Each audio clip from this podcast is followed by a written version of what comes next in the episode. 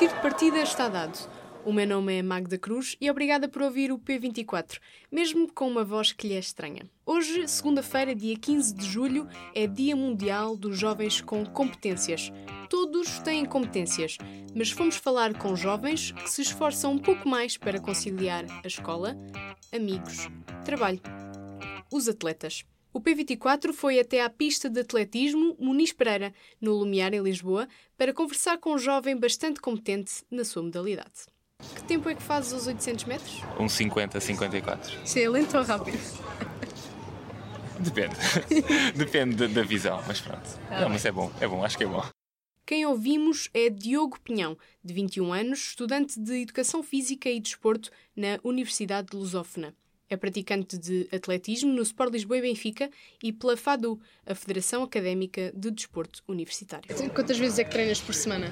Durante as aulas era, era sempre mais difícil agilizar todo este, este, este processo, mas costumava fazer bidiários às segundas, quartas e sextas, portanto, sete, oito, nove, eram nove vezes por semana. E aqui em nós já faltaste aulas para não.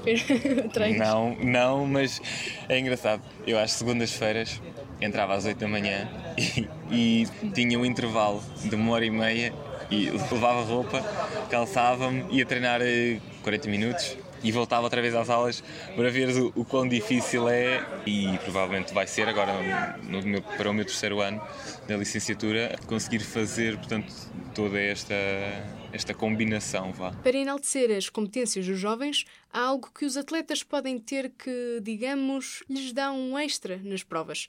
Não, não é doping, é o Estatuto de Atleta Estudante, a grande novidade para o ano letivo 2019-2020 e uma das reivindicações mais antigas do desporto universitário português. Até agora, cada instituição aplicava as suas regras.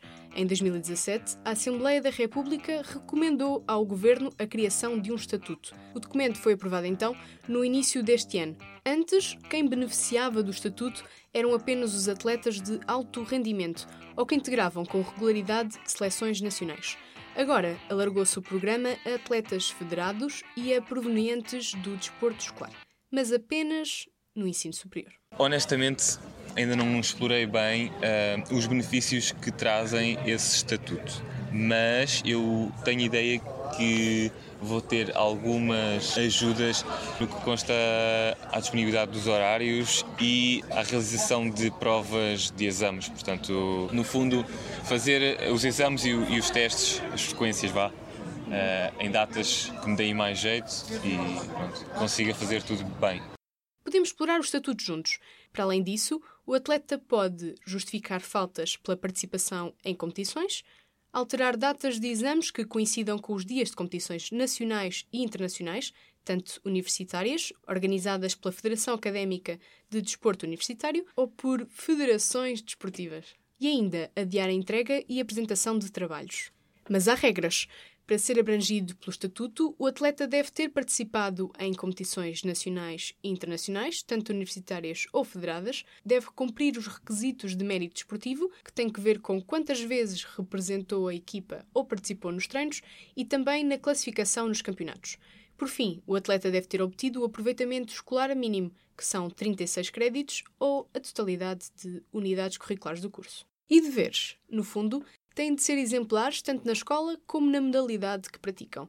E isto pode ser um problema. Pelo menos é a opinião de quem foi atleta e que até agora acompanhou centenas de alunos e atletas, enquanto professor e treinador. Meu nome é Cássio Paixão, sou treinador de duas equipas em simultâneo, por incrível que pareça, Fundação CEBI e Sport Lisboa e Benfica.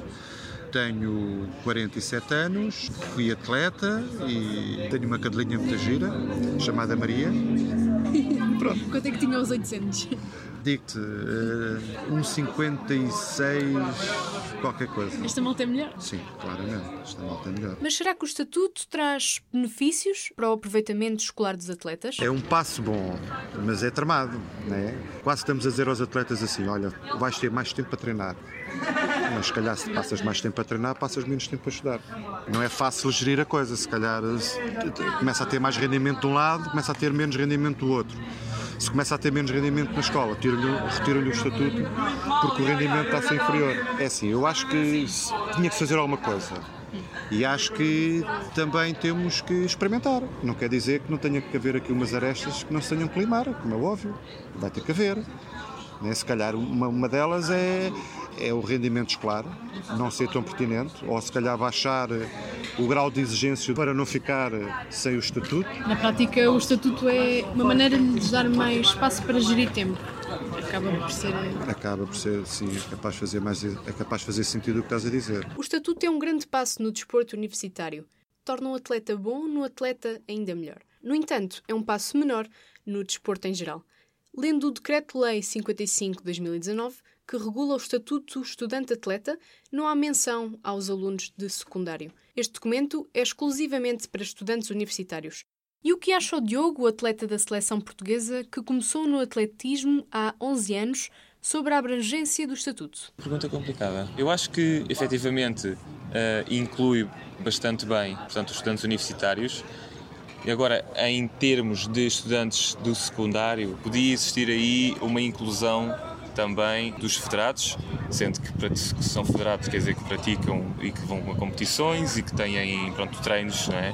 Como aos desportos escolar, que também penso que faz algum sentido se praticam e se treinam, uh, também vão às competições e, no fundo, não é gasto o seu tempo, mas investem o seu tempo vá, nos treinos. O estatuto está aí mesmo. O professor Acácio Paixão acha que com ele se vão perder menos atletas com potencial. Muitos deles abandonam o desporto devido ao cansaço acumulado.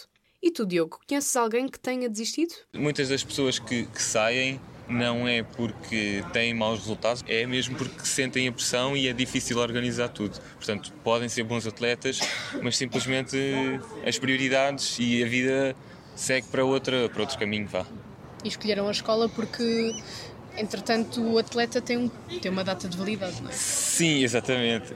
Esse é um, é um muito bom termo, essa data de validade é um, é um muito bom termo, porque porque o desporto é sempre incerto também. É, é, assim, é muito complicado porque passa, passa muito pela própria motivação do atleta em conseguir eh, em conseguir treinar como deve ser e, sobretudo, não se aleijar. E agora, será que o nosso atleta e aluno de Educação Física e Desporto se sente mais defendido? Sim, sim, porque sempre foi muito difícil, apesar de eu estar no curso em que estou, e, e, existe muita, muita desistência neste escalão que é de sub-23 e, e, quando passam vá, mesmo aos júniores, que é a própria hum, conciliação, vá, tipo, conseguir fazer as duas coisas bem.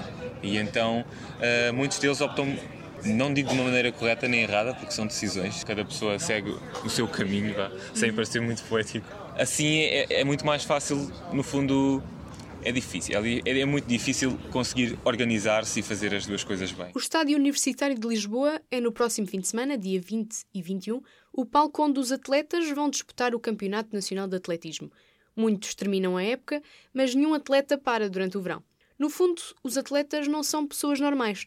Têm de conciliar escola, amigos, trabalho e treinos, que a esta idade já são, em muitos casos, bidiários, sem contar depois com as provas quase todos os fins de semana. O ser atleta e ser estudante, e temos já pessoal a trabalhar, já acabou a faculdade. Isso ainda envolve mais, mais sacrifício, principalmente quando, quando se começa no ensino superior, em que o grau de exigência é, é muito grande. Conciliar as corridas, os treinos, com os exames, com as frequências, com as aulas, não é fácil. Vamos lá ver esse estatuto agora se dá ou não. Do P24 é tudo por hoje. Bom dia e boa semana. O público fica no ouvido.